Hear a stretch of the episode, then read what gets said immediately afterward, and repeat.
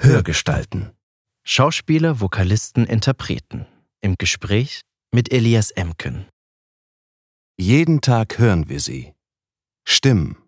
Stimmen wie diese. Beton das mal so und so. Ey, sag ich, mein, du weißt schon, dass ich Grimme-Preisträger bin. Hast du rausgehauen, ja? Ja, schön. Sie erzählen uns mal große, mal kleine Geschichten. Sie sind Vertraute unseres Alltags und begleiten uns vielleicht sogar schon seit unserer Kindheit. Ich betone das so, wie ich das für richtig halte. Doch wer steckt eigentlich hinter diesen Stimmen? Was ist denn seine oder ihre Geschichte? So, jetzt wollte ich mal ein bisschen Soundcheck von dir, Charles. Ja. Sag doch mal was. Was soll ich sagen? Ja, man, so sieht's aus. Jetzt äh, werden wir bei diesem geilen Wetter hier drin. sitzen. Willst du lieber rausgehen? Nein, alles gut. Alles wunderbar. Sehr schön. Ja, schön. Ja. Also, jetzt hast du dir schon dreisterweise eingeschenkt. Ja, das Ne? war ich war, unverschämt, du warst zu schnell.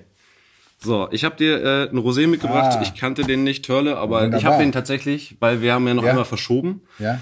Und ich hatte den schon und dann habe ich ihn selber gekostet? aufgemacht und ich fand den Gut, ganz gut. sehr gut. Also das heißt, ich würde den Wo hast du den geholt, dass ich das weiß? Falls Äh, nicht na, bei Karstadt unten. Ich, Ja, gebe- ich bin immer bei Karstadt unten Ja, ja. in der Feinkostabteilung. Schön. Wir müssen ihn natürlich noch kalt stellen gleich wieder. er Möchtest du? Ja, müssen wir auf jeden Fall ins Eisfach noch. Ja, alles klar, dann flitze ich noch noch mal weiter los. Ich warte auf dich. Der denkt, also okay. Soll ich euch erzähl ja was, erzähl doch ja, was genau. Schönes. Ja. ja, Mensch. Mensch, um diese Uhrzeit saufen, das ist ja fast junkemäßig, ne? Also, ich glaube, der hat auch nachmittags um vier angefangen, auch wenn er Vorstellung hatte. Hatte dann einen guten Pegel. Na gut. Ja. Dann bin ich ja mal gespannt, was er mir für Fragen stellt. Der Elias. Mal sehen. Mal sehen. Mal schauen. Das ist Charles Rettinghaus. Charles ist Schauspieler und Synchronsprecher. Die meisten kennen ihn als feste Stimme von Jean-Claude Van Damme, Robert Downey Jr. oder Jamie Foxx. Und die Trekkies unter euch haben ihn natürlich im Ohr als die Stimme von Jodie LaForge. Aber eigentlich hat er sie alle mal gehabt. John Cusack, Javier Bardem, Jet Li, Benicio del Toro, Tim Robbins, Stephen Baldwin und, und, und. Aber seit einigen Jahren spielt er auch wieder vermehrt vor der Kamera. Zum Beispiel in der Serie Pastewka als Fahrlehrer oder zuletzt in der Funkserie Offscreen als er selbst.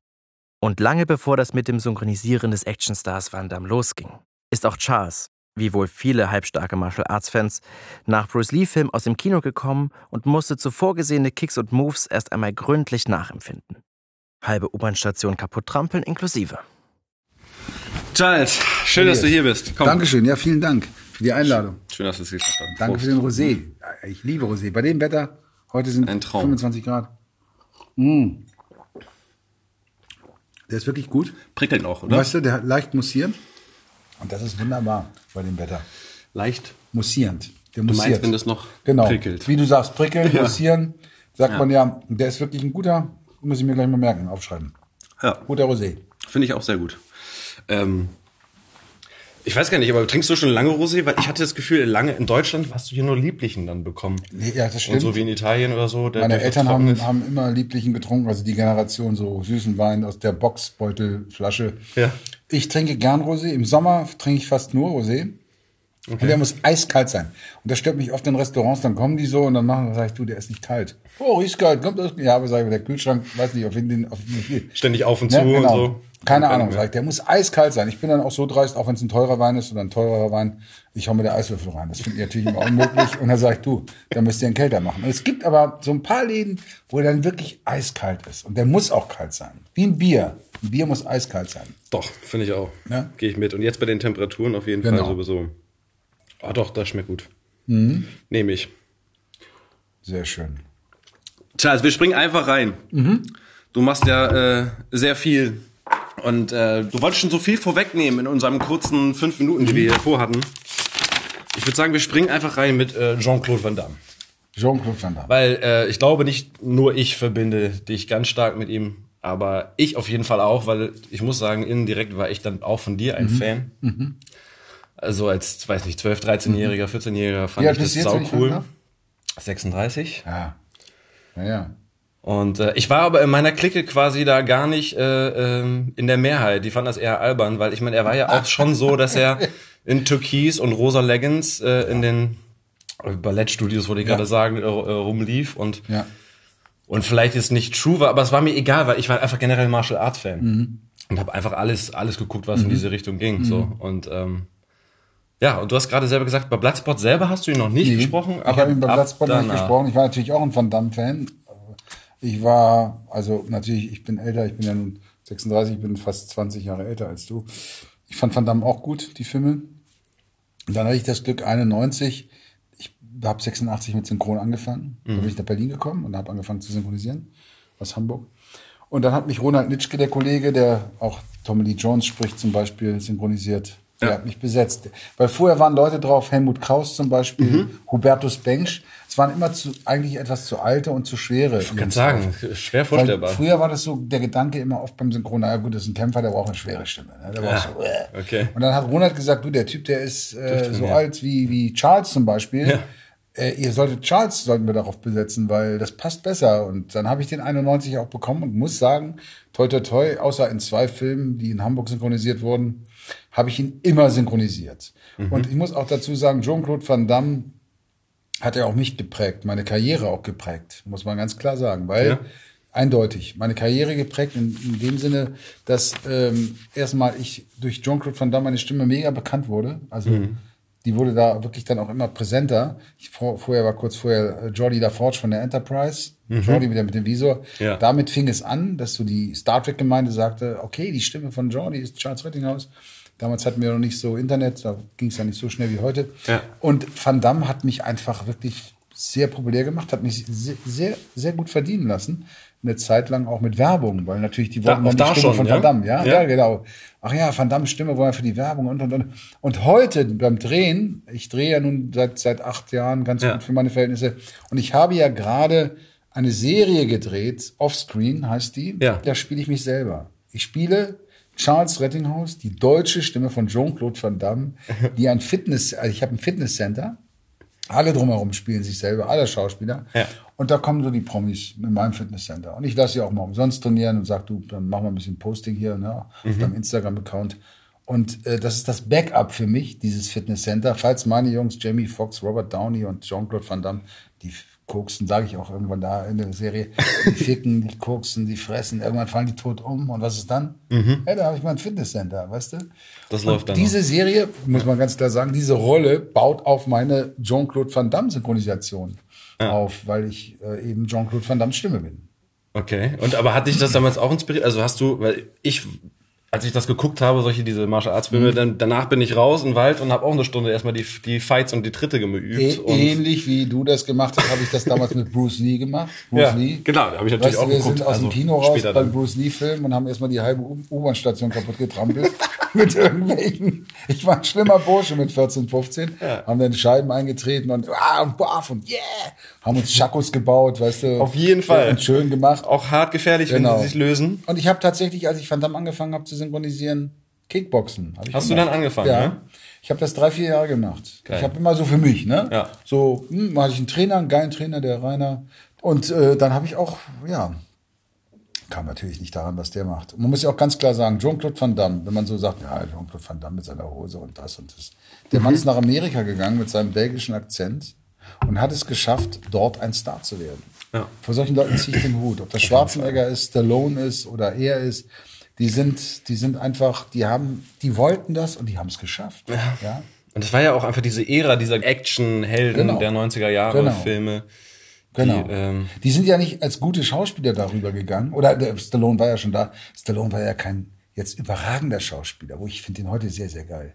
Aber in der Rolle von, Rocky von 1 war Rocky, genau, war Also- er einfach gut, weil das war er. Ja, genau. Er hat diese Rolle für ja. sich geschrieben. Aber das muss man ja auch erstmal bringen, dass man das so geil spielt, dann eben, dass es auch stimmt. Ne? Aber es gab danach manchmal so ein paar Sachen, wo ich sage, naja gut, hm. aber er hat, finde ich, eine gute Kurve gekriegt. Auch Schwarzenegger hat eine gute Kurve gekriegt mit dem mit der Comedy-Geschichte. Ne? Genau, das auch. Aber auch als komödiantischer Schauspieler. Ja. Und Van Damme hat jetzt auch die Kurve gekriegt. Ich wollte gerade sagen, weil das ist ja, du bist ja jetzt noch, Ja. am, du hast ihn ja jetzt Ja. wieder noch, er ist ja aktiv. Genau. Also erstmal hat er ja 2008 schon den JVCD Genau, gemacht, wo er sich genau, selber genau, ausspielt genau, als genau. eigentlich äh, Schauspieler, Genau. der aber in so einer echten Situation Genau. gar nicht so der Held ist. genau. Und jetzt kommt die Amazon-Serie, diese Die sechs schon- die Folgen. ist Genau, ich habe die ersten zwei Ja. geguckt, weil ich wissen wollte, worum es da Sie geht geht. leider nicht weiter. Ja, ist schon- eingestellt wieder Amazon, weil das ist natürlich auch, guck mal, die Leute, die ihn, die ihn gut finden, lieben, das ist deine Generation. Ja. Und das sind auch nicht jetzt alle, ne? Sind nicht mehr so viele. Genau. er ist zwar auf Facebook sehr aktiv, das sehe ich ja immer. Er- Okay. Er hat gute, viele Follower und er, wenn er was postet, dann jubeln sie auch alle. Also er Ja. hat seine Fangemeinde. Und ich finde, was du sagst, JCVD war für mich, wo ich dachte, Alter, du bist ein guter Schauspieler. Ja, da könnte eigentlich was gehen noch, ne? Bleib in der Ecke drin, geh weiter diesen Weg und dann wird's was. Dann fing er wieder an, irgendwelche komischen Action-Sachen zu machen. Da ist er raus, muss man ganz klar sagen. Das Mhm. ist vorbei. Aber das hat er auch jetzt begriffen. Und die Amazon-Serie sagte ich wieder, man, du bist gut. Der ist gut. Es gab eine Zeit lang, wo ich dachte, ich sage mal so, ich würde nie öffentlich sagen, ey, was ist denn das für ein Scheiß, was der da macht. Der ernährt mich ja. Selbst wenn er Scheiße dreht, ernährt er mich. Und ich muss es erstmal besser machen. Das kommt erschwerend hinzu. Es gibt ja Kollegen, die sagen, oh Gott, was spielt denn der da, ja? Den ich da gerade synchronisieren muss. Dann der, ja, man, spiel du erstmal. Mal sehen, ob es besser ist, ne? Wissen wir ja nicht. Und deswegen sage ich immer dankbar nur, ich habe mir eine Zeit lang ein bisschen Sorgen gemacht, dachte ich so, scheiße. Hm. Also wenn ich dann, wenn es darum ging, in Interviews auch, fragen mich die Leute, dann wissen sie, was ich mache. Jamie Foxx, geiler Schauspieler. Robert Downey Fall. Jr., geiler Schauspieler. Geiler Schauspieler. Und dann kam Van Damme. Naja, da war es dann schwer zu sagen, geiler Schauspieler. ne? Ja. Actionstar, habe Ja, ich immer genau. gesagt. Aber Und dafür kann man ihn der Nische, respektieren. genau. Verdammt. Und dafür Ist muss man ihn respektieren. Und ich sowieso, weil er mich, weil er mich bereichert und, und weil er mir eine Menge gegeben hat. Ne? Ja, das fällt mir gerade nur ein. In der Frankfurter Allgemeine, ein Artikel von dem äh, Axel Weidemann, der diese Amazon-Serie beschreibt, schrieb dann irgendwie, er schwankt dabei zwischen Selbstironie und Denkmalschutz. So, weil, weil es ist ja offensichtlich genau, wie du sagst, es ist ja nicht leicht, quasi einst ein Star gewesen zu sein und heutzutage trotzdem zu merken, naja gut, das war jetzt vielleicht nicht die hohe Schauspielkunst, aber darum ging es ja auch nicht. Ja, genau. Und er ist aber jetzt nicht mehr gefragt oder seine Zeit ist vorbei, Mhm. aber er will trotzdem irgendwie, also hat das Bedürfnis vielleicht trotzdem weiter irgendwie präsent zu sein. Mhm. Ja, ja, und auch natürlich Kohle Klar. wird sicherlich auch ein Grund Natürlich. sein, äh, noch irgendwas machen zu wollen. Und das war ja auch, äh, konntest du ja nachlesen, in der Zeit dazwischen, zwischen JCVD und da, dann davor, äh, der war, hat viel Geld verloren durch falsche Freunde. Und es Okay. gab auch eine Zeit, da habe ich irgendwo gerade gelesen, wo er echt äh, teilweise auch nicht mehr wusste, wo er, wo er jetzt pennen soll, ja, weil er nicht so richtig äh, was hatte. Also er hat sich ganz schön runter. jetzt in den letzten ja, ja, in den zehn letzten, Jahren in den oder letzten was? zehn Jahren. Okay, Seit krass. fünf Jahren, sechs Jahren läuft es wieder. Er war sechsmal verheiratet, glaube ich. Jetzt hat er wieder die erste Frau geheiratet, glaube ich. Die Du weißt ja erstaunlich gut Bescheid. Na gut, er ist mein, mein, mein Buddy, sag ich mal. Geil. Und ich lese natürlich ein, was die so machen dann auch. Und er hat es auch gesagt mit den Drogen, deswegen ist es kein Geheimnis. Äh, er war einfach nur auf Droge. Ne? Er hat Mhm. gekokst und was weiß ich zu sich genommen. Und das hat ihn ziemlich runtergezogen. Und er dachte eben, und er hat hochgepokert. Was ihm dann das Genick gebrochen hat, war dann tatsächlich ein Film, ich weiß jetzt nicht mehr genau, welcher es war, ein ganz großes Ding, da sollte er spielen. Und dann hat er gesagt, nee, er will nur das an Kohle und sonst macht er es nicht. Und dann haben gesagt, no. Und das war eigentlich sein Genickbruch. Erstmal. Weil in Amerika, in Hollywood gibt's Gesetze. Und du solltest nicht zu weit gehen, ne? Weil er gehört hatte, ja, der kriegt das, ja, dann kriege ich immer das, weil ich bin der Megastar, ne? Der ist ja nun nicht so, aber das war auch ein Star. Das habe ich gelesen. Okay. Und ich glaube, aber das, der Sache ist er sich heute sehr bewusst. Und ich glaube, dass er da viel bescheidener angeht mittlerweile. The Muscles of Brussels. Ja, Muscles of Brothers. Ah, geil. Und er ist alt geworden, ne? Ich meine, Ja, ich habe ja die Bilder gesehen jetzt bei, bei, bei der Amazon-Serie. Ähm, er ist sehr, ich meine, ich bin auch, ich werde ja auch erst zwei Jahre älter als ich, glaube ich, oder drei. Aber er hat natürlich, du siehst, was er so erlebt hat, ne? Gekämpft, Stimmt schon. gesoffen bestimmt auch. Und Ja, es wird auch in dem Artikel beschrieben, er hat nichts geschenkt bekommen. Nee. Also auch sowohl seine, seine Hollywood-Startkarriere als auch jetzt eben, äh, ähm, wie er damit umgeht, Ja. quasi, dass er sich selbst auf die Schippe nimmt und Ja. seine, seine, seinen Action-Helden-Figuren-Status. Ja. So, ne? ja. Und äh, auch das fällt ihm nicht ganz leicht, auch das muss er sich erarbeiten, hat, so war die Aussage in dem Artikel, wo ich dachte, ja, stimmt, das ist, man muss sein Ego so ein bisschen, Du, ich, Äh, es ist über auch nicht einfach, glaube ich, wenn du so weit oben warst und das war er ja und dir jeder in den Arsch pustet, alles, was du willst und alle um dich rum sagen nur, ey, Jean-Claude, Jean-Claude, komm hier und alle bom, bom, bom. Äh, ey, dann, dann ist es auch, auch schwer, das äh, irgendwie zu verkraften und wenn es dann bergab geht irgendwann, dann ist es noch viel schwerer. Ich habe viele Leute auch hier in Deutschland gesehen, die wirklich sehr erfolgreich waren, Schauspieler, die heute froh wären. Früher haben sie die Nase gerümpft wegen Synchron, die heute froh wären, wenn sie synchronisieren könnten, um Geld zu verdienen. Ja? Deswegen, ich sage mal, als Schauspieler willst du immer, ich bin das mal geworden, es wäre gelogen, wenn ich nicht sagen würde, ich habe mal angefangen und gesagt, ey, ich will Star werden. Das sagt jeder Schauspieler. Geltungsbedürfnis Fast jeder also. Schauspieler. Denke ich mal. Es gibt ein paar, die sagen, nee, das ist mehr, will ich gar nicht. Ja, die wollen das für die Kunst. Vielleicht ist es auch so. Ja, kann auch sein, aber Vielleicht ja, ist ist es klar, aber irgendeine Aber ich sage, und die äh, 80 Prozent würde ich sagen, wir wollen. Wir, Größenwahn ja. steckt da schon drin. Und das, ich habe mir gesagt, ich will nach Hollywood, ich will ein großer Star werden. Und, ähm, ich habe das nicht geschafft, nach Hollywood zu kommen. Mein Englisch ist auch viel zu beschissen. Aber ich habe es wenigstens geschafft, Hollywood-Stars zu synchronisieren. Ja, voll geil. Ja? Und deswegen sage auf ich, das ist schon mal ein, doch ein Teil des Ziels habe ich erreicht. Ja.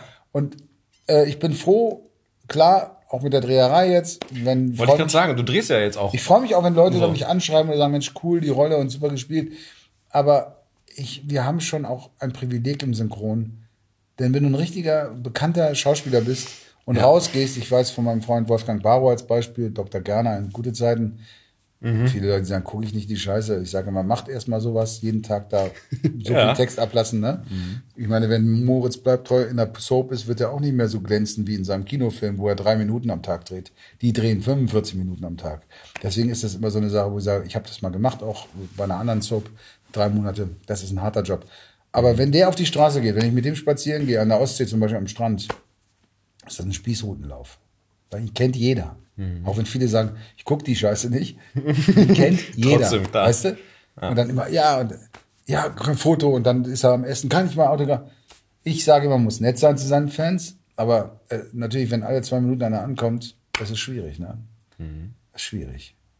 Das geht dir jetzt noch nicht so. Nein, es gibt vereinzelt mal, also tatsächlich, ich habe das schon ganz oft in Interviews gesagt, äh, mit meiner Stimme, ich glaube, es hat natürlich auch was mit dem Alter zu tun. Die Stimme setzt sich mehr, sie wird prägnanter und ich habe ja 30 Jahre lang wirklich alles rauf und runter synchronisiert, also meine Stimme ist jeden Tag irgendwo zu hören. Auf irgendeinem Sender. Du bist auch sehr präsent, was Werbung angeht. Wirst du mich hören. Höre Ja, ich auch Moment, viel. Jetzt im Moment Oder? nicht mehr so viel wie in den letzten Jahren, aber meine Stimme wirst du irgendwann am Tage mal irgendwo hören. Ja. Und das ist eben, dass auch wenn ich irgendwo mal bin, im Taxi oder im Restaurant und ich bestelle was und die gucken mich nicht an. Also immer wenn sie mich nicht angucken, ja, genau. Da dann sagen die, im Moment mal, sie sind doch eine Synchronstimme. Letztens beim Italiener in Hamburg, ich bestelle eine Pizza, bla bla bla. Ey Mann, du bist Van Damme.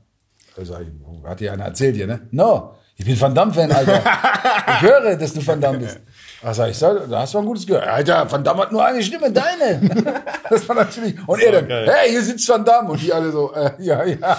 Schön. Und, wie gehst du damit um? Das Naja, ist doch bin alles dann, süß. ja, auch, ich oder? find- freue mich natürlich Eigentlich, auch. ja. Es wäre doch gelogen, wenn ich sagen würde, ich freue mich nicht darüber. Das sind Komplimente. Und wenn du an der, ich finde, an der, nur an der Stimme erkannt zu werden, ist ja ein sehr großes Kompliment. Ja. Wenn man spielt und dein Gesicht bekannt ist, okay, dann weiß man, ey, guck mal, ist doch der und der. Aber nur an der Stimme, Mhm. das ist, ja, das freut mich. Das freut mich. Total. Ja, aber du hast es selber schon gesagt. Neben, neben Jean-Claude Van Damme hast du Robert Downey Jr., Mhm. machst die Sherlock Holmes-Geschichte jetzt zuletzt. Ne? Jamie Foxx, Django Unchained hast du gemacht. Den Genau. habe ich tatsächlich nur in Omu geguckt. Ja, Also das das heißt, gut, da kann, das heißt, du kannst aber auch gut Englisch, weil da ist so viel Slang drin. in Ja, aber Film. gerade das ist so geil. Ja, ja. Das, Ja. Aber du verstehst es. Ja, weil, weil das Interesse so groß Ja, ist. super. Also wenn das Südstaaten-Ding an Da losgeht. sage ich auch immer, wenn das Leute verstehen, aber weißt du, es gibt so viel, gerade hatte ich wieder so eine Geschichte auf Facebook, da schrieb ein, ein Regisseur, den ich sehr schätze, Geschonek, ich weiß nicht, ob du den kennst, Mhm. ein deutscher Regisseur, ein guter, ein wirklich guter Regisseur, macht tolle Filme, würde gerne mal unter seiner Regie arbeiten, der wird mich aber nicht besetzen, weil ich Synchronsprecher bin. Ach, Und ist das so ein der sagt, für Naja, der eine nämlich in einem? Interview in New York jetzt gerade, wo er seinen Film vorgestellt hat, aus Deutschland, Ja. der natürlich dort nicht synchronisiert wird, sondern Natürlich. untertitelt. Ja, er würde sich wünschen in Deutschland, dass weniger synchronisiert wird. Weil es wird ja so viel verfälscht im Synchron und bla bla bla. Dazu muss man wissen, Geschonek ist ein Kind des Ostens. Der ist also im Osten aufgewachsen. Der bis vor 25 Jahren wusste der gar nicht, wie man auf Englisch Hello schreibt, höchstwahrscheinlich.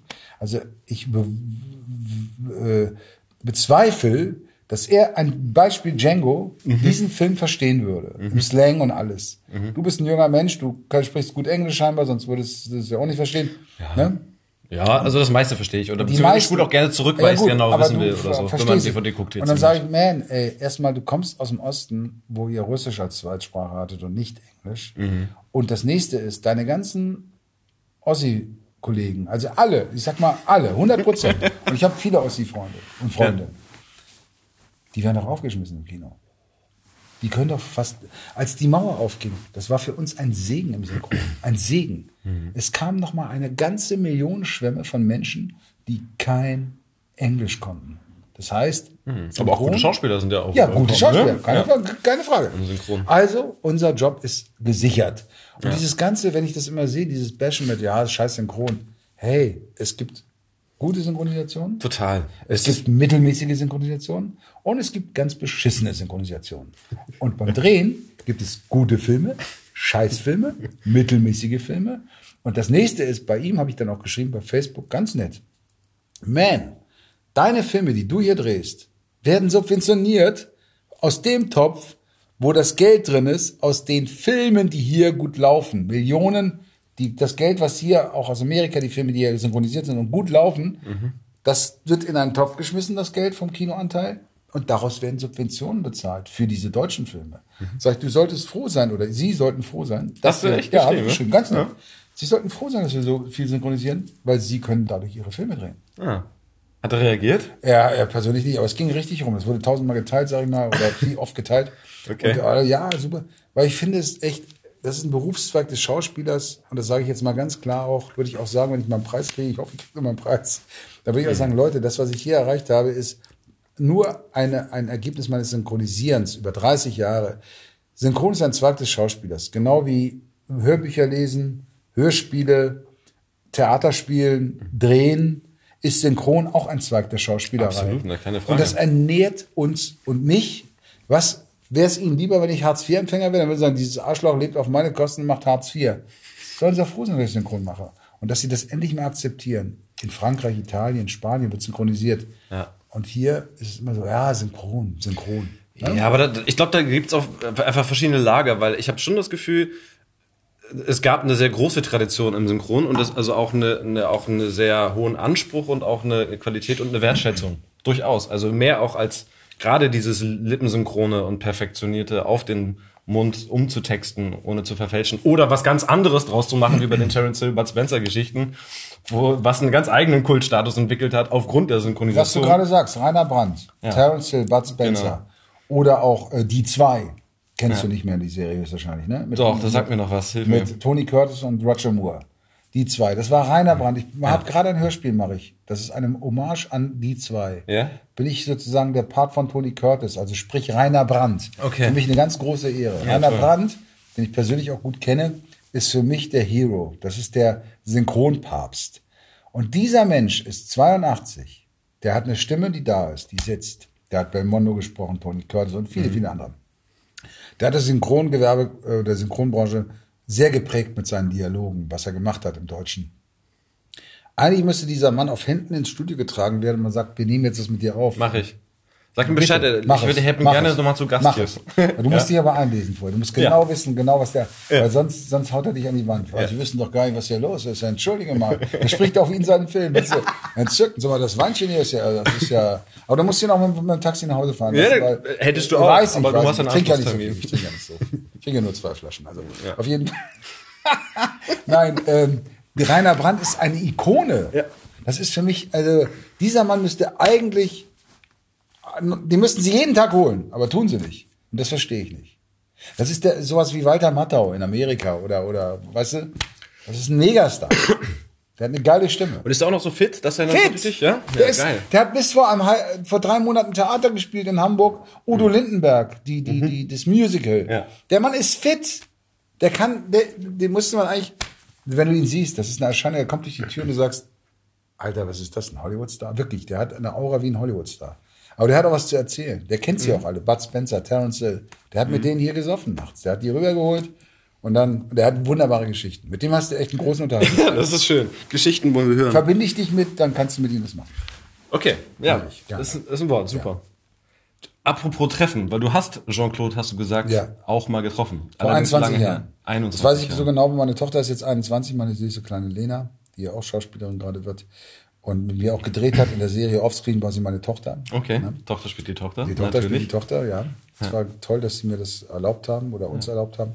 Und ähm, da habe ich ihn getroffen, da war ich vorher auf den, äh, auf den British Virgin Islands, auf Karibik, habe ich einen Turn gemacht mit meiner Frau und meinem Sohn und mit Freunden. Und meine Frau war schwanger mit, Anna, mit Lena. Annabelle ist meine große Tochter, die Süße, die gerade 30 geworden ist. Und Linus ist 25, damit sich die Kinder nicht beschweren. Okay. Papa, mir hast du, hast du gar nicht so. Und ähm, ich bin rübergeflogen vier Tage vorher, weil dieses Treffen, The Quest war das damals, der Film, die Premiere war hier in Berlin. Und dann äh, hatte ich das Glück, ihn zu treffen. Mich tierisch gefreut, war mein erster Schauspieler, den ich treffen durfte. Und da muss ich ja auch zu sagen, das ist für mich ja auch, auch heute noch, ich habe ja auch Jeffrey Dean Morgan gerade getroffen, den Negan aus Walking Dead. Für mich ist das, als ob du mir, also ich kenne den in- und auswendig, die Schauspieler, die ich spreche. Und, und dann treffe ich die und dann kann ich die anfassen und die reden mit mir. Das ist für mich was ganz Großes. Also da, da bin ich auch sehr ehrfürchtig und auch aufgeregt. Und auch wie so ein kleiner Fan eigentlich, weißt du so. Ja. Und freue mich. Und es ist, äh, ja. Du wirst auf Tuchfühlung gehen. ja, natürlich. Kontakt mal. Und, dann, endlich und mal. das war Van Damme natürlich auch so und es war geil, deswegen kann ich die Geschichte auch erzählen. Und er ging, ich, dann kam der auf mich zu und dann sehe ich, wie der auf mich zukommt. Und links und rechts so zwei Typen. Das war so ein Treffen, ich glaube, RTL hatte das arrangiert. Und kommt auf dieser Premierenfähre und dann sagt ihm einer wohl ins Ohr, your voice, your German voice. Und er, ah ja. Und er kommt auf mich zu und sagt, hey man, hey man. Und so Van Damme, erstmal war er ein Kopf kleiner als Ja, stimmt, Das hat mich schon mal erschrocken. Ich dachte, ey, der ist ja klein. Ich dachte, der wäre riesengroß. Mhm. Ja, auf der Leinwand sieht er ja immer so mächtig aus. Und dann, hey, very good voice, very good voice. Und ich so, scheiße, was sage ich? Hey man, very good buddy, very good Schön. Das war natürlich erstmal eine richtig geile Nummer. Good Und buddy er- of my voice. und er grinste so, hm, naja, okay. Und dann war, wirklich ein Gespräch, es ging um meine Gage. Er- Ach so, er sagte zu mir, naja, durch mich wirst du ja viel Geld verdienen. Ne? Das war nämlich, ich sag mal, ich glaube auch, das war in der Zeit, wo er gut Sachen zu sich genommen hat. Es war auch ein lustiger Abend, wie ich ihn so beobachtet habe, dann wie er mit den Mädels da rumsprang. Und ähm, dann sag ich, naja, wie meinst du das jetzt? Naja, du wirst doch viel Geld, ich bin ein Star und so. Sag ich, du, naja, ich kann dir sagen, was ich bei dem Film hier verdient habe. Und das war ja damals, ist auch kein Geheimnis. Ich habe bei diesem Film The Quest, ich hatte 80 Takes oder 90. Ich habe, ich weiß, ich habe 450 D-Mark verdient an einem Kinofilm. ja. An einem Kinofilm. Anfahrt und Gagentakes halt. Alles, Äh, ne? Ich so, ja, ich habe 450 Mark. Ich habe das irgendwie, mein Englisch ist ja nicht so, versucht ihm das in Dollar oder und dann sagt er zusammen übersetzt, er, Entschuldigung mal, was hat er gerade gesagt? Also 450 Mark? Ja, ja, das kann doch nicht sein. 450 Mark? Das kann ja nicht sein. Ich habe nicht noch gesagt, nee, pass auf. Ich habe nicht gesagt, da war so ein, da war so ein halbe, so ein, so ein Spanferkel, war auf dem Spieß da. Mhm. Sage ich, das könnte ich mir zum Beispiel nicht leisten. Das kostet im KDW, kostet 600 Mark. Da könnte könnte ich mir das schon mal nicht leisten, das Spanferkel. Nee. Und dann wurde es noch übersetzt für ihn. Und dann begriff er, was ich da kriege. Das kann nicht sein, er ist ein Star. Ich müsste mehr Geld nehmen. Und dann habe ich von da an gesagt, das war mein, mein Go. Ich habe gesagt, pass auf, Leute, Van Damme besteht darauf, dass ich ihn synchronisiere. Also ich habe ein bisschen. Du Poker, ne? Ja, geil. Und er hat auch gesagt, meine Gage, die wäre ja völlig Pillepalle. Ich möchte das und das haben. Ich habe dann angefangen, wirklich mehr Geld zu nehmen. Ich war auch einer der ersten, die ja gepokert haben bei Star Trek. Ich war der mit Detlef Bierstedt. Wir beide haben gepokert damals und wurden beide rausgeschossen. Der letzte Star Trek-Film ist nicht mit meiner Stimme, mit Jordi. Hab einen riesen Bravo. Gut. Und dann habe ich von da an, habe ich dann eine gute Gage bekommen für Jean-Claude Van Damme. Und das ist bis heute so. Also, und bei meinen anderen Schauspielern kann ich sagen, ist es ähnlich. Werde ich Bist du nicht weit weg, oder? Bei so einem Jamie Foxx ich werde gut belohnt. so? Also ich muss auch immer wieder sagen, es gibt ja immer die Diskussion mit Gage. Nun kann man natürlich sagen, wenn ich das kurz sagen darf, Darfst du. es gibt Leute, natürlich, die sagen, der Rettinghaus, na gut, der kann ja mal sagen, er kriegt eine gute Gage. Ja gut, er ist ja nun auf einem Level und spricht ja Leute. Ja, das stimmt.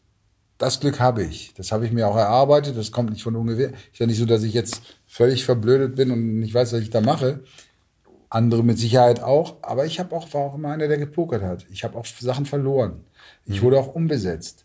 Aber nicht, weil ich unverschämt bin. Ich habe nur gesagt, ey, wir haben einen großen Anteil an, das, an dem Erfolg der Leute hier, also Ja. im deutschen Kino. Und ich möchte ein bisschen dafür besser entlohnt werden, als jetzt diese Take-Gage, die wir ja kriegen. Ne?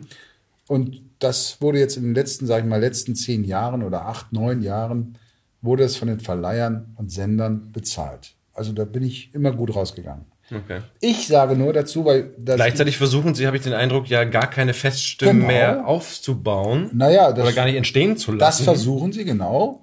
Auch Das genau mit dem Argument, dass die Leute mit den Preisen nicht nach oben gehen können. Genau, Was das natürlich, versuchen sie. Ja. Ich sag mir jetzt mal jetzt ganz egoistisch für mich, ist es schwer jetzt auf Jamie Foxx drei Leute raufzulegen. Schwer mittlerweile, weil die Leute sich an meine Stimme gewöhnt haben.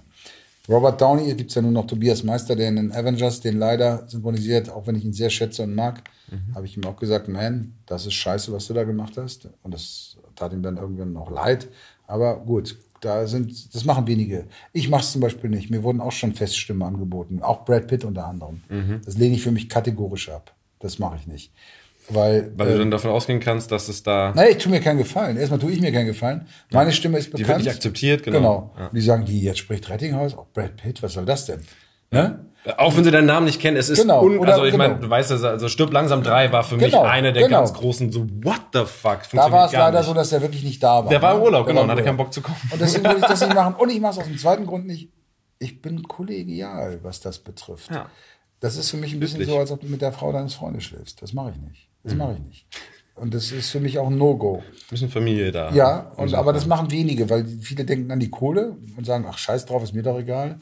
Und äh, es gibt auch nicht so viel Kollegialität in unserem Job. Das ist leider auch so.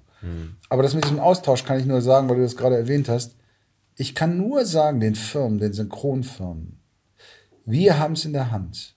Sie sollten mit uns zusammenarbeiten. Sie sollten versuchen, wie das die Amerikaner machen mit ihrer Gewerkschaft, und die Franzosen haben auch eine Gewerkschaft, mit uns zusammenzuarbeiten und zu sagen, Leute, denn wir können nur in diesem Land Deutsch sprechen. In Polen wirst du einen Akzent haben, in Belgien wirst du einen Akzent haben, in weiß nicht wo. Also du kannst es nur hier machen. Du kannst nur hier Deutsch. Es ist ja gerade passiert, sie haben ja eine Serie synchronisiert in Amerika, Looming Tower, ich weiß nicht, ob du davon gehört hast. Das ist eine Serie, die läuft auf Amazon. Und die haben sie in Amerika synchronisiert mit deutsch sprechenden Amerikanern. Ja. Die haben also, oder auch Deutsche, die dort leben Ja. die aber nicht synchronaffin sind, die nicht synchronisieren können. Die Serie haben sie synchronisiert und dachten, jetzt zeigen wir den Deutschen mal, wie das geht. Wir machen hier unser Synchron. Wie, und das war, weil sie es günstiger da Natürlich, konnten, natürlich. oder was? Weil sie ganz normale Gagen, was T-Gagen, Tagesgagen oder was auch immer, Mhm. sie wollten Geld sparen. Wir machen das hier. Und dann legen wir das auf den Server. Und die Deutschen wollen ja nur, dass es Deutsch ist. Und dieses Ding ist vor drei Wochen, kannst du nachlesen, muss mal eingeben, Looming Tower. Sag, sag's nochmal. Looming Tower. Looming Tower. Mhm. Das ist so eingebrochen, was für unsere Branche so ein tolles Ding war, dass das Ding von Amazon vom Server geholt wurde, zwei Tage später. Okay. Weil die Zuschauer so viel Mails geschrieben haben und in diesen Foren, was ist denn das für ein Scheiß, das geht doch gar nicht. Und auch Schauspieler, bekannte Schauspieler. Einer, der von dem äh, ganz bekannten Synchronsprecher, ich komme gleich drauf, gesprochen wird. Und die haben das runtergenommen und das wird jetzt hier gerade bei der Scala Media neu synchronisiert, die komplette Serie. Okay. Für unsere Branche ist das sehr gut, weil damit wurde auch gezeigt, nee, nee, es geht nicht darum, dass die Deutsch hören wollen. Die wollen ihre Stimmen. Die wollen, dass es gut klingt. Die wollen, dass man das glaubt, was die spielen. Die wollen nicht einfach nur so bla bla bla. Und das war gut, gut für uns und die Amis haben jetzt gesehen, das kann man nicht machen. Das geht nicht. kannst du googeln, dann kannst du alles mach ich. nachlesen. Check ich aus. Ich bin schon alle. Natürlich. Du fast Ja, auch. Fast. Dann hole ich nochmal Nachschub, oder? Bitte. Einen kleinen. Einen kleinen. Natürlich. Ich muss ja noch fahren. Ja, ich muss noch fahren.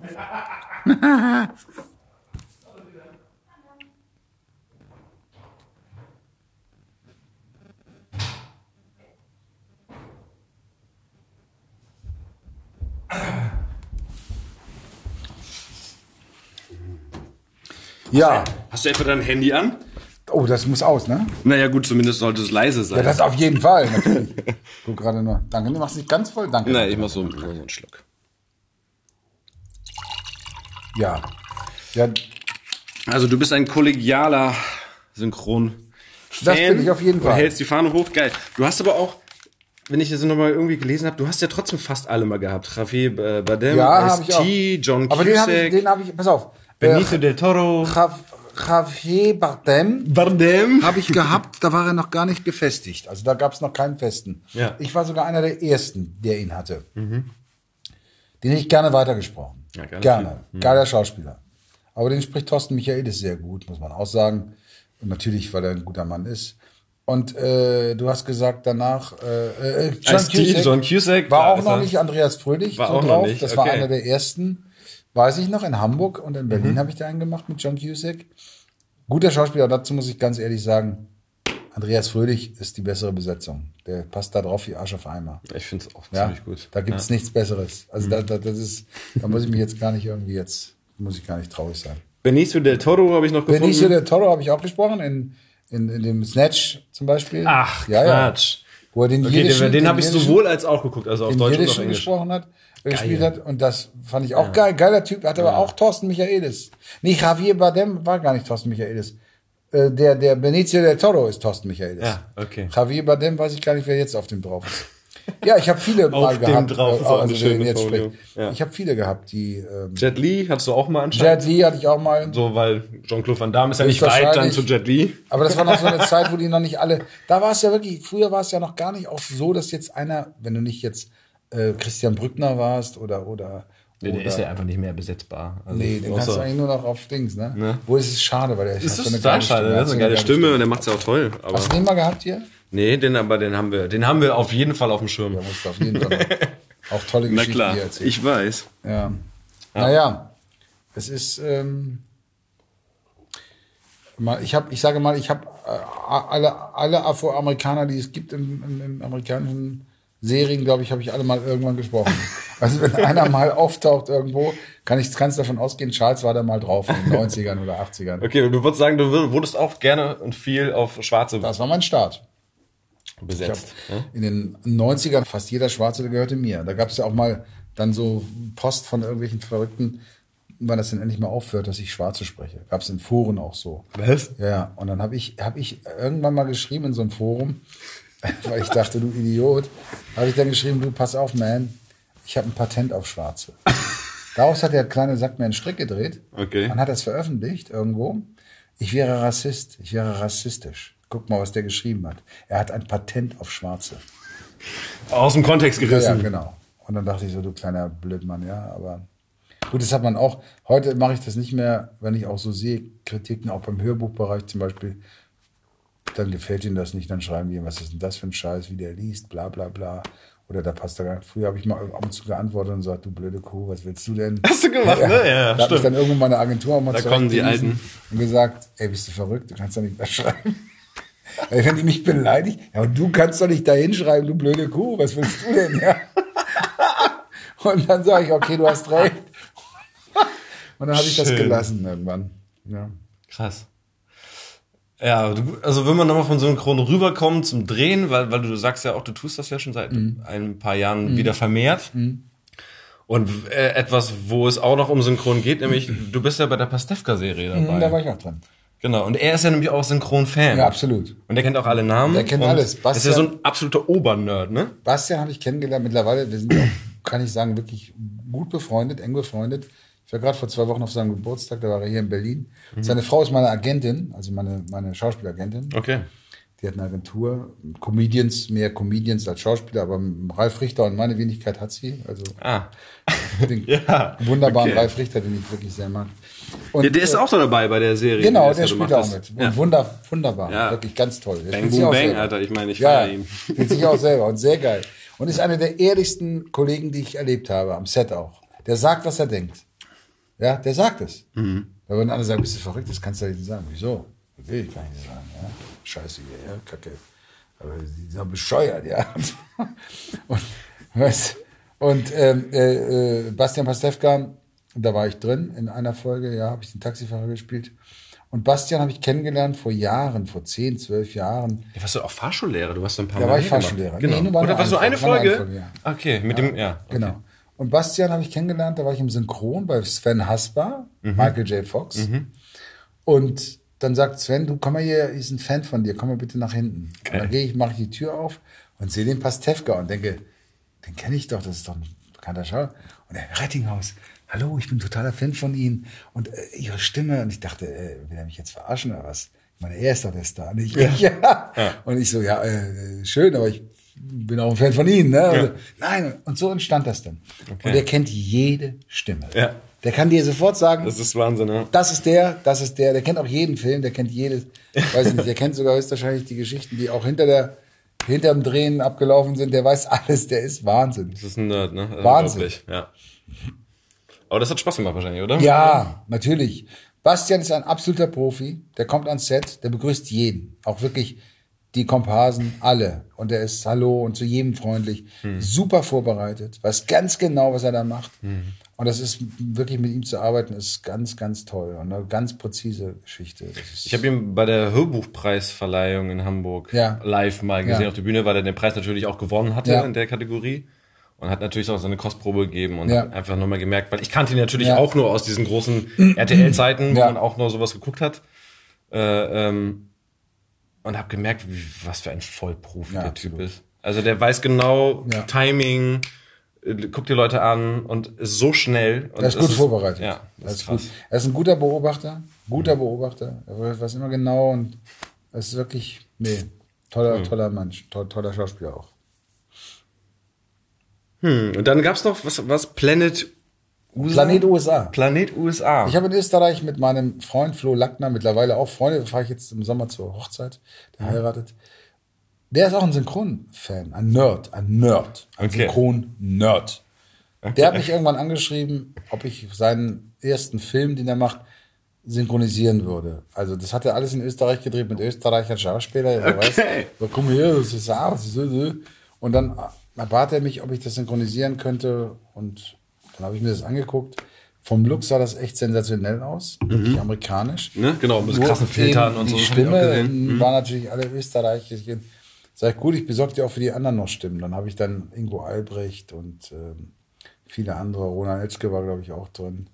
Und ich habe ein paar besorgt. Und dann haben wir das synchronisiert hier und er war total happy. Kam er mit Honiggläsern ab von seinem Onkel. Gab er uns dann Honiggläser. Und danach hat er dann einen Film gedreht, richtig, und hat mich ein, auf eine der Hauptrollen gesetzt. Ich habe also Eben. selber mitgespielt dann, ne? Planet USA, den du gerade genannt hast. Der Film ist wirklich gut. Der ist gut.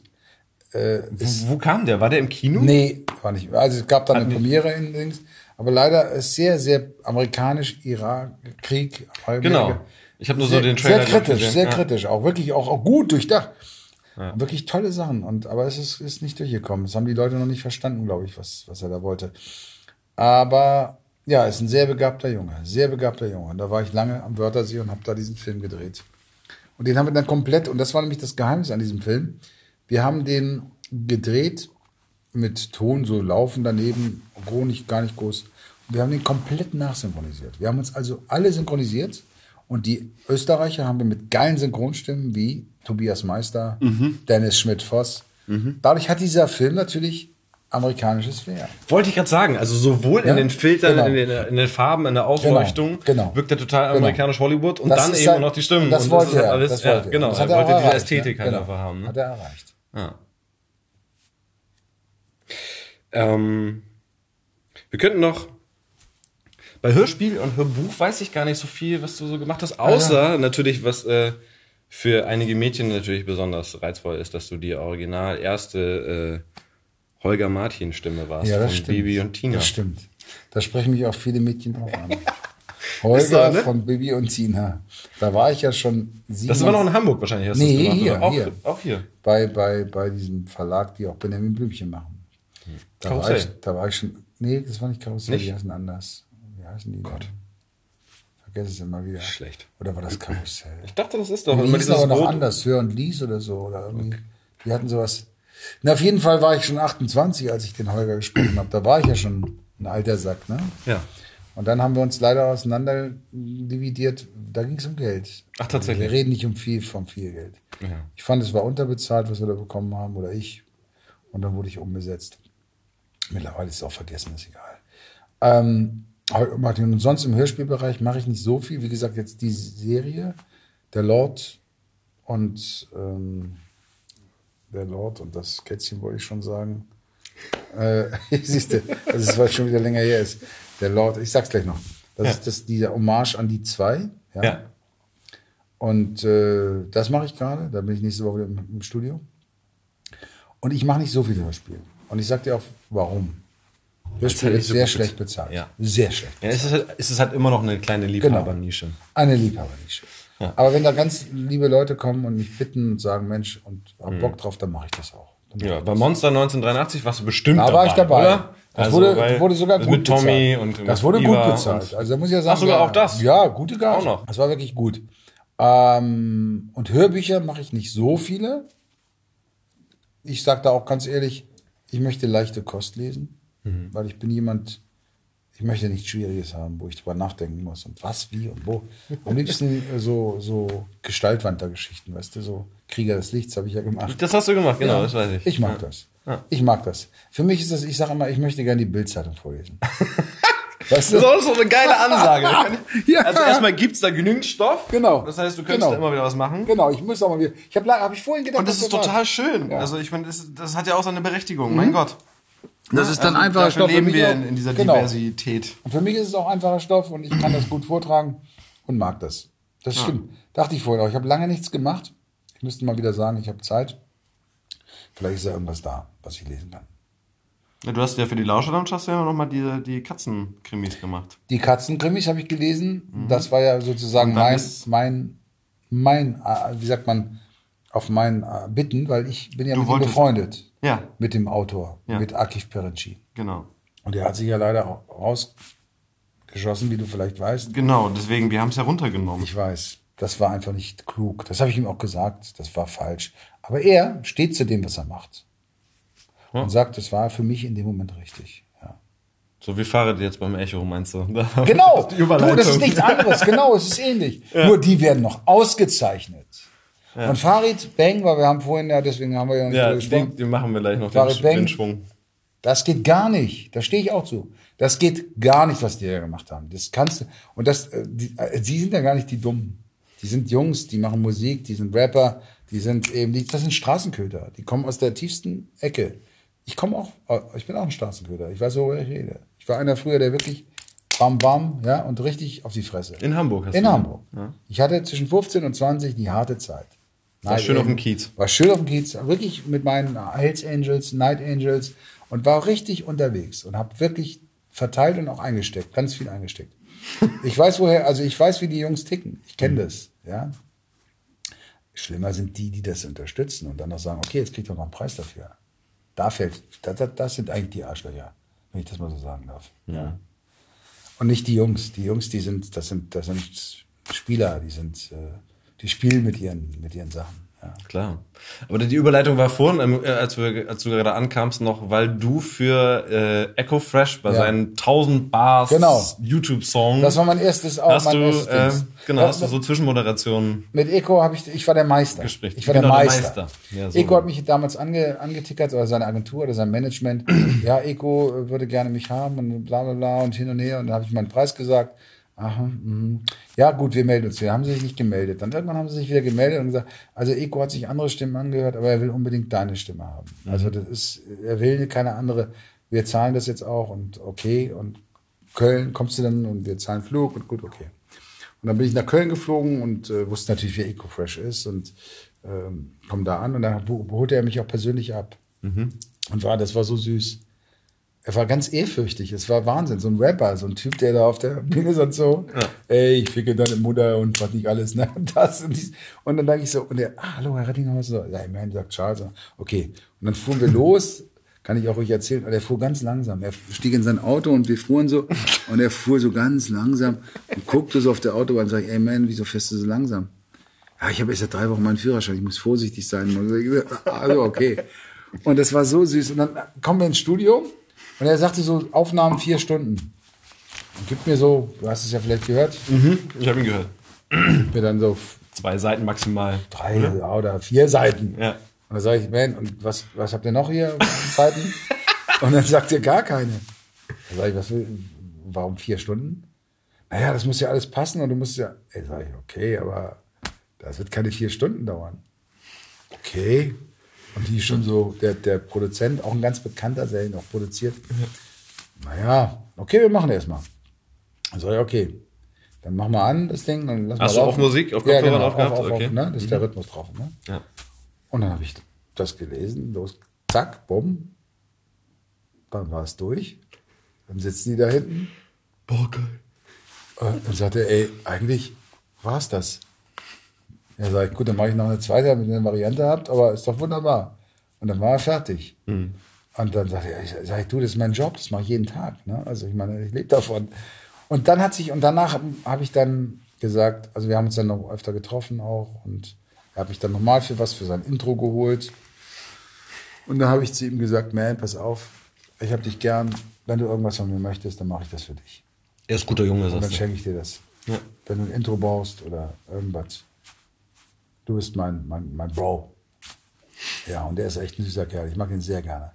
Cooler Typ. Der ist sich, er ist ja aus dieser ganzen, sag ich mal, aus dieser harten Schiene raus und vers- Mhm. ne, geht jetzt dann mehr so softe Sachen. Und er hat ein Kind jetzt auch, er sieht die Welt auch anders. Und Ich er, wollte gerade sagen, das verändert Ne? natürlich auch einfach. und er Ne? ist Schauspieler jetzt auch. Er dreht ja Ich auch habe fleißig, das mit ne? Ferris, diese, diese Serie, oder? Hat er Genau, nicht was mit Ferris genau, gemacht? genau. Ja, das habe ich Und er macht jeden guten Weg und ich finde äh, toll. Und ich mag ihn. Und äh, ja, und Farid Bang haben wir dann angerufen, nämlich das war beim ersten Mal, sagte er, ey, wir müssen unbedingt Farid anrufen, äh, Farid Bang anrufen. Der ist ein total Van Damme-Fan. Und dann habe ich ihn angerufen. Gibt sogar im Netz, hat er das dann zusammengeschnitten, den Anruf. Hat er das aufgenommen? Ja, ja, er hat das- es aufgenommen und es gibt im Netz eine lustige, wo ich ihn dann anrufe, Mhm. äh, kann ich dir mal zuschicken.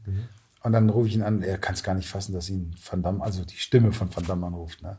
Und ich dann so, ey, Alter, pass mal auf, ey, auf deinem Track hast du meinen Namen benutzt, du Penner. Ohne mich zu fragen, hast du einen Arsch auf? Oder, Alter, Van Damme, wie geil ist das denn? er ist völlig ausgetitelt.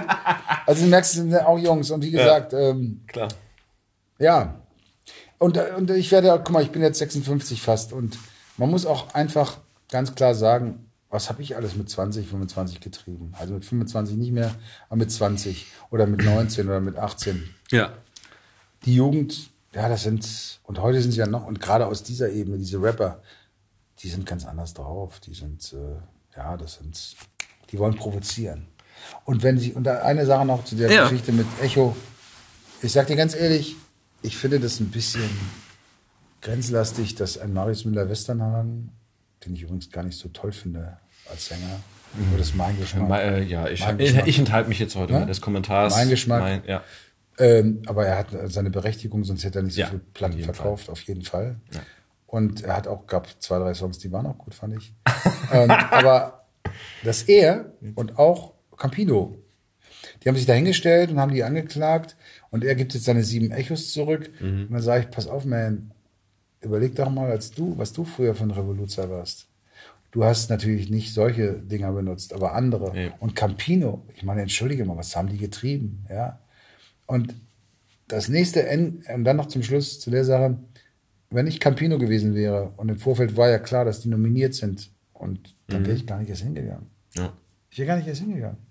Das ist ein bisschen verlogen. Das ist auch so, naja, ich stelle mich jetzt mal dahin und mache jetzt mal einen auf gut und ganz toll. Nee, dann gehe ich da nicht hin. Ja, und der Echo hat jetzt natürlich auch wieder ganz gut Genau, Aufwind gekriegt, genau. oder? Das hast du ja auch gesagt. Also das kann man, Also- kann man den Jungs können eigentlich die Echo-Leute danken, weil dadurch weiß man wieder, dass es überhaupt den Echo noch gibt. Ja. Der war ja vergessen. Also ich war vor sieben Jahren zuletzt beim Echo, glaube ich, oder vor acht. Und äh, dazwischen die ganzen, das war alles so, glaube ich, ja, Pillepalle. Ja.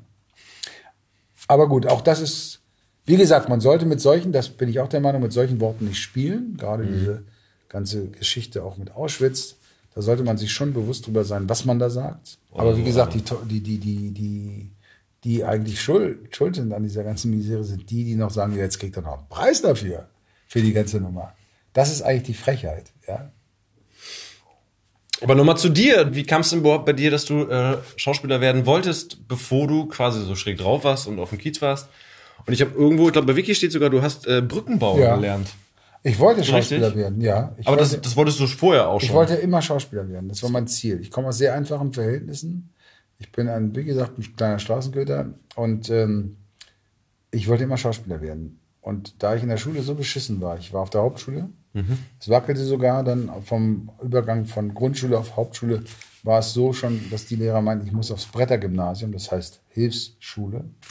Da hat sich meine Mutter und mein Vater aber sehr viel eingesetzt, dass das nicht passiert weil ich war einfach mal faul.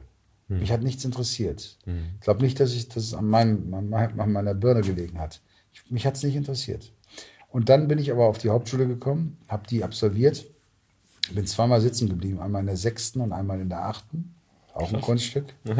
Und dann habe ich einen Abschluss gehabt von, ich glaube, 4,6 oder 4,8.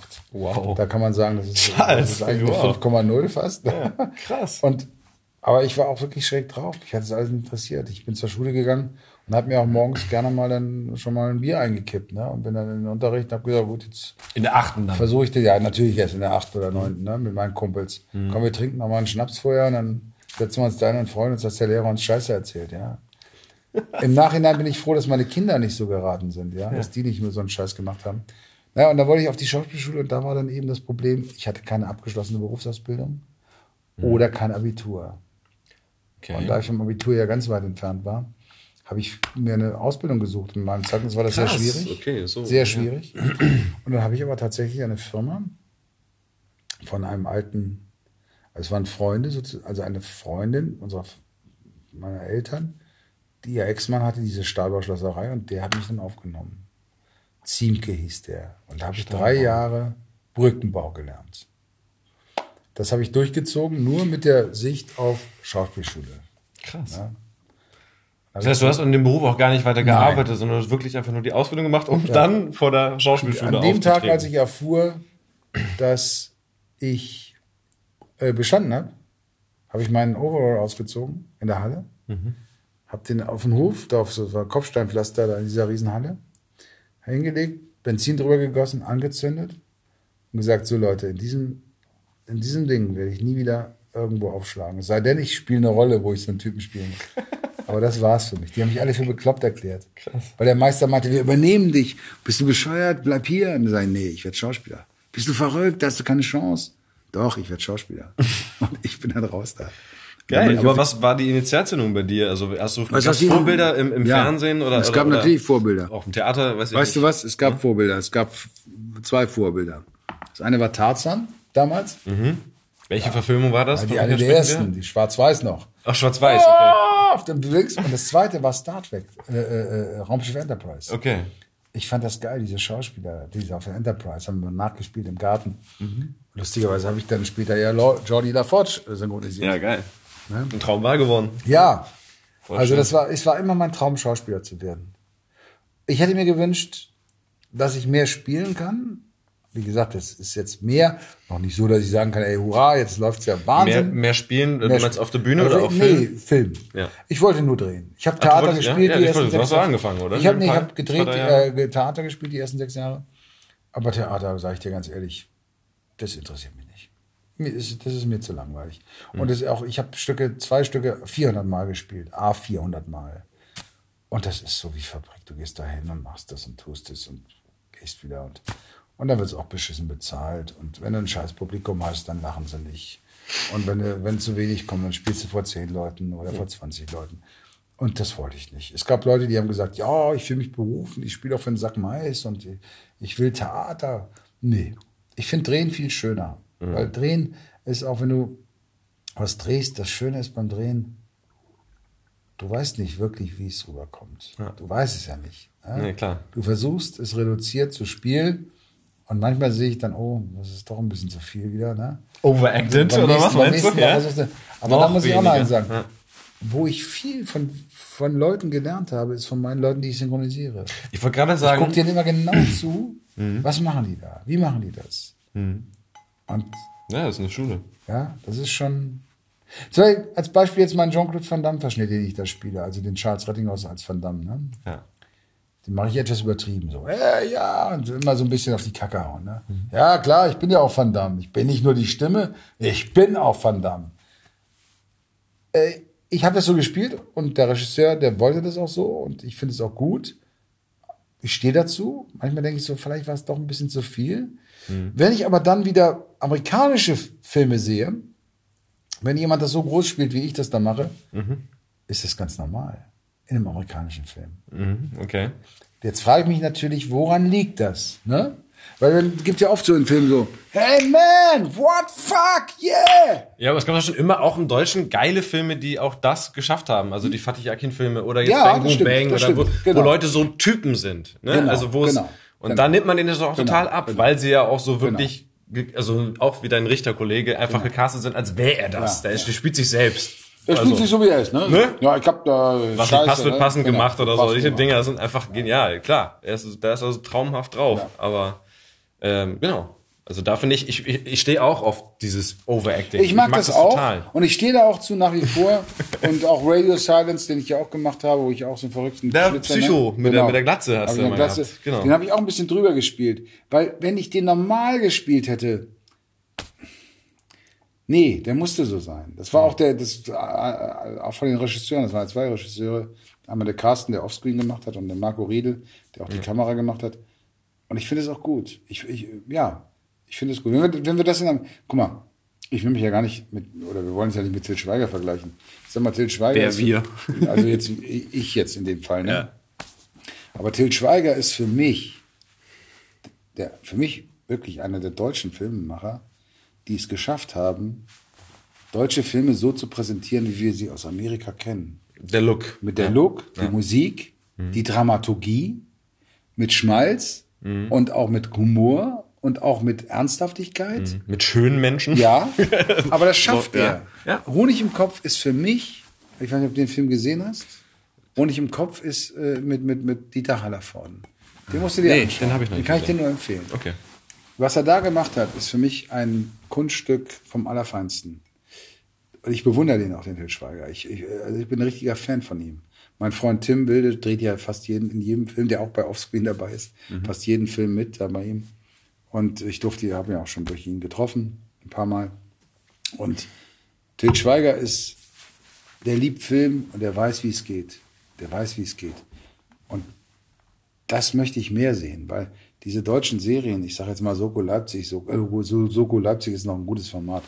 Aber da gibt's ja tausend andere, wo du sagst, das sieht doch immer gleich aus. Aber es kommen doch jetzt geile Sachen. Jetzt vor Blocks, ja, hast du genau. mal vor Blocks Vor gesehen Blocks, oder gut. so? Aber es sieht ja, die deutschen Serien, wenn die ganzen Soko-Formate oder das, das sieht alles. Die Optik ist immer, Ne? ja, immer genau. das Gleiche. ich, ja, ja. Ich es meine, ist ich halt war- Realo, Ich war auch Realo bei, Küsten, Grau. bei und- Küstenwache, war ich auch, muss ich auch sagen, habe ich eine Folge gedreht oder zwei sogar. Äh, die sind jung, das sind junge Leute, also Mhm. noch jung in Anführungsstrichen. Der Look war schon wieder anders. Okay. Bei, bei, bei, bei Froschmeier gab es Einstellungen, es sah ein bisschen aus wie Miami Weiß. Mit so einem Boot und der Hafen, ne? Und so vom, vom ganzen.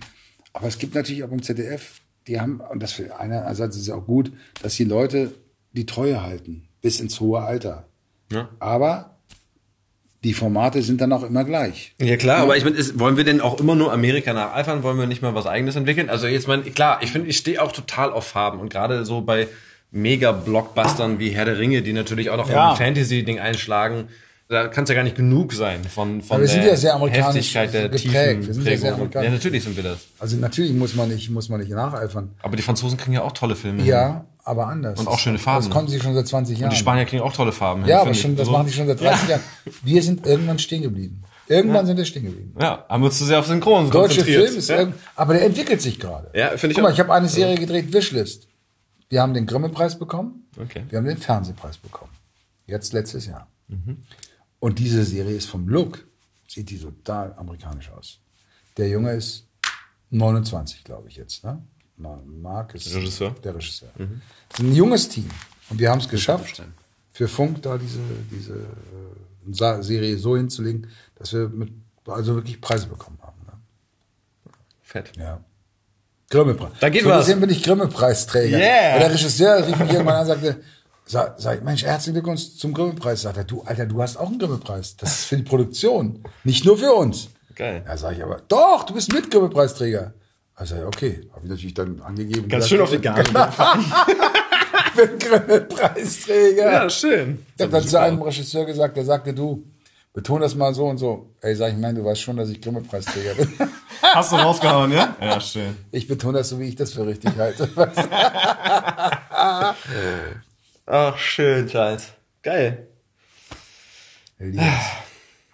Sag mal, ähm, wir könnten jetzt nochmal überleiten zu deinem äh, mitgebrachten Text oder hast du ihn vergessen? Nein, pass auf, scheiße, ich habe mein iPad nicht mit. Ich habe den Text. Müssen wir den googeln? Nein, nein, nein, nein. Warte. Aber hast nämlich was guck mal, ganz Besonderes. Ja, ja, ich habe was ich Besonderes. dachte, wie kommst du ich habe denn das dazu? Mein iPad habe ich als vergessen. nicht politisch Ich dummes Schweinchen habe mein iPad. Warte mal. Aktiver. Ich habe tatsächlich, weißt du, warum ich diesen Text rausgesucht habe? Ja, sag's mir. Ich habe ihn auch jetzt vorher gar nicht gelesen. Da ist er. Ich habe mein iPad vergessen, aber das macht nichts. Ich kann ja auch. Ich habe meine Blende dein auf- iPhone so doll, weil du die Nee, aber ich brauche das. Äh, Ach, du hast da auch Schärfe äh, Schärfe drin, genau. Ich dachte, ich wundere mich so. Meine. Charles setzt zwischendurch mal seine Sonnenbrille auf und das irritiert sehr. Ich Man sieht der, seine Augen ich bin der nicht. Claude Ol- Oliver Rudolph des Synchrons. Ich habe eine Sonnenbrille auf und sage, ey, weißt du, ich euch gleich auf die Fresse. Ja. Nee, also, pass auf, jetzt habe ich schon so, zwei Gläser Wein ist für mich schon, Ja, ich merke das auch. Ne? Geht schnell. Ist gut. Pass auf, ich habe das rausgesucht. Ja. Adenauer. Genau. Eine Und Rede. zwar ist das oder die, Rede von Adenauer, 21. September 1949, Ansprache des Bundeskanzlers Adenauer damals, Mhm. beim Empfang von Mitgliedern des Kabinetts durch die alliierten Hohen Kommissare auf dem Petersberg. Und jetzt sage ich dazu zwei Sachen. Mhm. Ja, bitte. Dieses Jahr bin ich auf den Petersberg eingeladen. Das ist in, in Bonn-Bad Godesberg schräg gegenüber. Da bin ich aufgewachsen. Okay. In Remagen bin ich geboren, Ja, schräg stimmt. gegenüber vom Petersberg, auf die Ja. andere Schräge.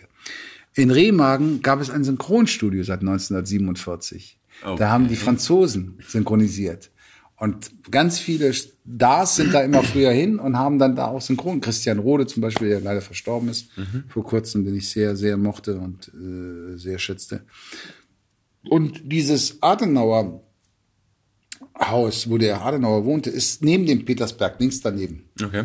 Da waren wir als Schüler immer zum Tagesausflug das Adenauerhaus angucken. Er hatte eine Bowlingbahn da. Also Adenauer hat mich geprägt. Jetzt kommt das Dritte, was mich, was mich fasziniert hat. Ich war sechs oder sieben Jahre alt. Da bin ich mit meiner Oma an den Rhein gegangen.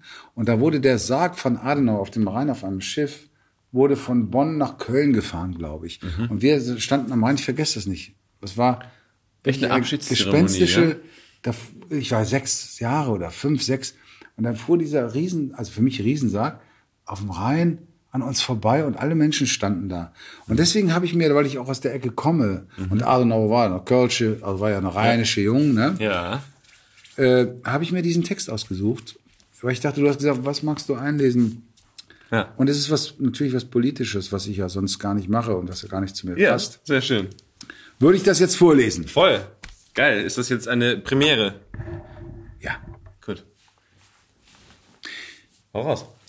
Meine Herren hohen Kommissare, ich habe die Ehre, Ihnen heute mit einigen Mitgliedern meines Kabinetts meinen Besuch zu machen und damit den ersten Kontakt zwischen der Regierung der Bundesrepublik Deutschland und den drei hohen Kommissaren herzustellen. Mit dem Zusammentritt des Deutschen Bundestages, mit der Wahl des Bundespräsidenten, mit meiner Wahl zum Bundeskanzler und der Ernennung der Bundesminister hat ein neuer Abschnitt in der deutschen Geschichte der Nachkriegsjahre begonnen. Die Katastrophe des Zweiten Weltkriegs hat ein nahezu völlig zerstörtes Deutschland hinterlassen. Unsere Städte lagen in Trümmern. Die Wirtschaft war zum großen Teil zerbrochen. Jede staatliche Ordnung hatte aufgehört zu bestehen. Aber auch die Seele der Menschen hatte in einem Maße Schaden gelitten, dass es zweifelhaft erschien, ob eine Gesundung je wieder möglich sein würde. In den vier Jahren, die der Katastrophe des Jahres 1945 folgten, hat im Großen und Ganzen Legislative und Exekutive in den Ländern der Zonen der Besatzungsmächte gelegen. Nur schrittweise ist auf den verschiedenen Ebenen der Verwaltung und Gesetzgebung deutschen Stellen eine partielle Entscheidungsbefugnis wieder gewährt worden. Dankbaren Herzens stellen wir fest, dass in diesen schweren Jahren die deutsche Bevölkerung vor der Gefahr des Verhungerns dadurch bewahrt wurde, dass die Alliierten mit Lebensmittelsendungen halfen, für die damals entsprechende Gegenwerte aus dem deutschen Export noch nicht aufgebracht werden konnten. Diese wertvolle Hilfe hat den Beginn eines Wiederaufbaus ermöglicht. Mit dem Aufbau der Organe der Deutschen Bundesrepublik geht nunmehr ein großer Teil von Verantwortung und Entscheidungsbefugnis in deutsche Hände über. Noch sind wir allerdings nicht völlig frei, denn das Besatzungsstatut enthält wesentliche Beschränkungen. Wir werden das unsere dazu tun, die Voraussetzungen dafür zu schaffen, die es den alliierten Mächten ermöglichen, das Statut in einer großzügigen und maßvollen Weise anzuwenden, weil nur auf diesem Wege das deutsche Volk wieder zu völligen Freiheit gelangen kann. Wir hoffen, dass die alliierten Mächte durch eine entsprechende Handhabung der im Statut gegebene Revisionsklausel die weitere staatliche Entwicklung unseres Landes beschleunigen helfen. Es ist der eindeutige Wille der neuen Bundesregierung in erster Linie die großen sozialen Probleme in Angriff zu nehmen. Sie ist überzeugt, dass ein gesunder Staat sich nur dann entwickeln kann, wenn den Einzelnen ein Minimum wirtschaftlicher Existenzfähigkeit garantiert ist.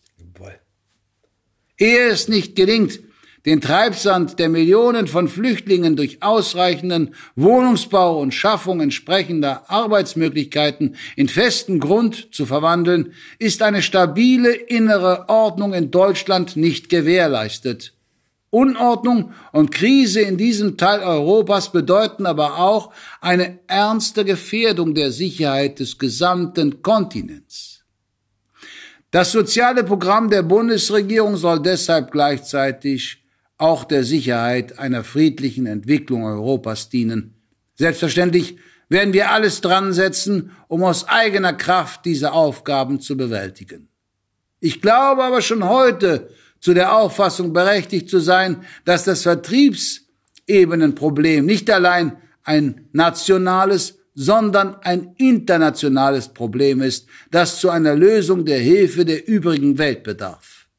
Die Bundesregierung würde es deshalb äußerst dankbar begrüßen, wenn die hohen Kommissare sich bei ihren Regierungen dafür verwenden wollten, dieser Frage alsbald erhöhte Beachtung zu schenken.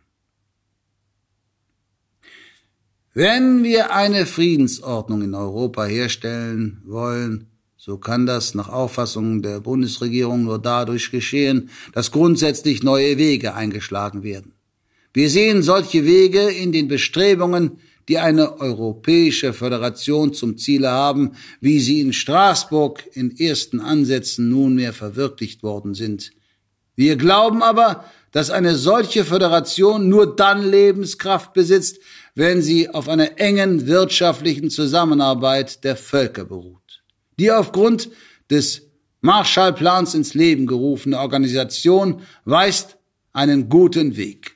Deutschland ist gern bereit, hier in eigener Verantwortung mitzuwirken. Wir sehen einen weiteren Weg, der günstige Voraussetzungen für eine wirkliche, lebensfähige europäische Föderation schaffen könnte, auch darin, dass man die Regelung der Verhältnisse an der Ruhr aus ihrer Einseitigkeit löst und sie allmählich zu einer Keimzelle einer Ordnung werden lässt, die auch die Grundstoffindustrien der anderen europäischen Länder umfasst. Wir sind gewiss, dass die enge nationalstaatliche Idee des 19. und des beginnenden 20. Jahrhunderts heute als überwunden gelten muss. Aus ihr ist der Nationalismus erwachsen mit seiner Zersplitterung des europäischen Lebens. Wenn wir zurückfinden zu den Quellen unserer europäischen Kultur, die aus dem Christentum entspringen, muss es uns gelingen, die Einheit des europäischen Lebens auf allen Gebieten wiederherzustellen. Dies ist die allein wirksame Garantie für die Erhaltung des Friedens. Yeah, yo. Was der Mann da gesagt hat, ist ja heute, ne, könnte man das auch einsetzen. Ja, unbedingt. Es war ein bisschen Der lang. Einzelne, der Einzelne muss versorgt werden. Es war ein bisschen lang. Europa muss zusammenwachsen. Genau. Es war ein bisschen lang, aber das alles hat er gut. 1949. Ja.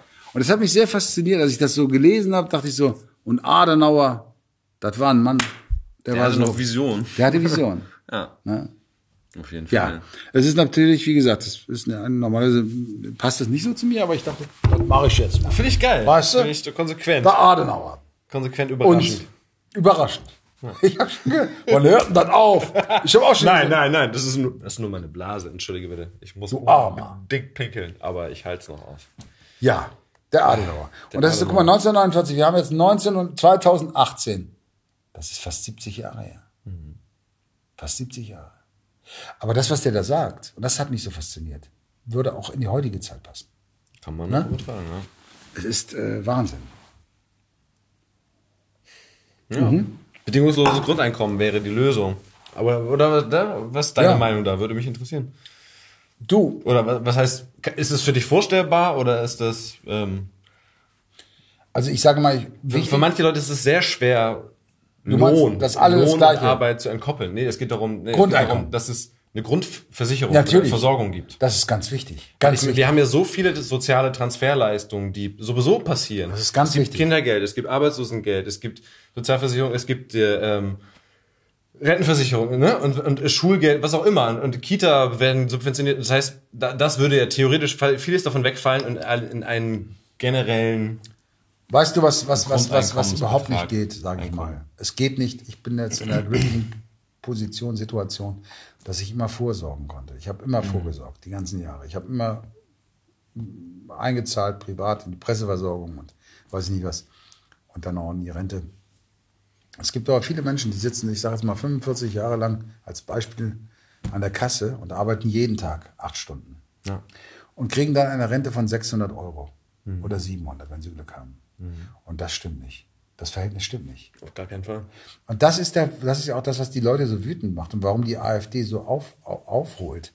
Äh, weil äh, die sagen natürlich, wenn du dann Beiträge oder Sachen siehst, auch im Fernsehen, die natürlich auch oft nicht so geschildert werden, wie sie wirklich sind.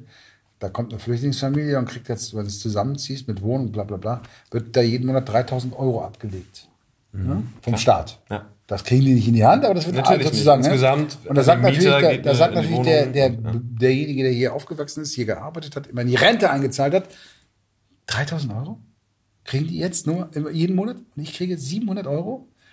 Und da läuft was falsch. Das System muss da, da muss, und das finde ich auch, ey, wenn einer so viel ackert und die, die das, und auch mit Kindern, ich habe drei Kinder, da kann ich aus Erfahrung sprechen, wie viele Sachen nicht anerkannt wurden von der Steuer, ob das die Ausbildung von meinem Sohn in England war oder von meiner Tochter oder das oder das.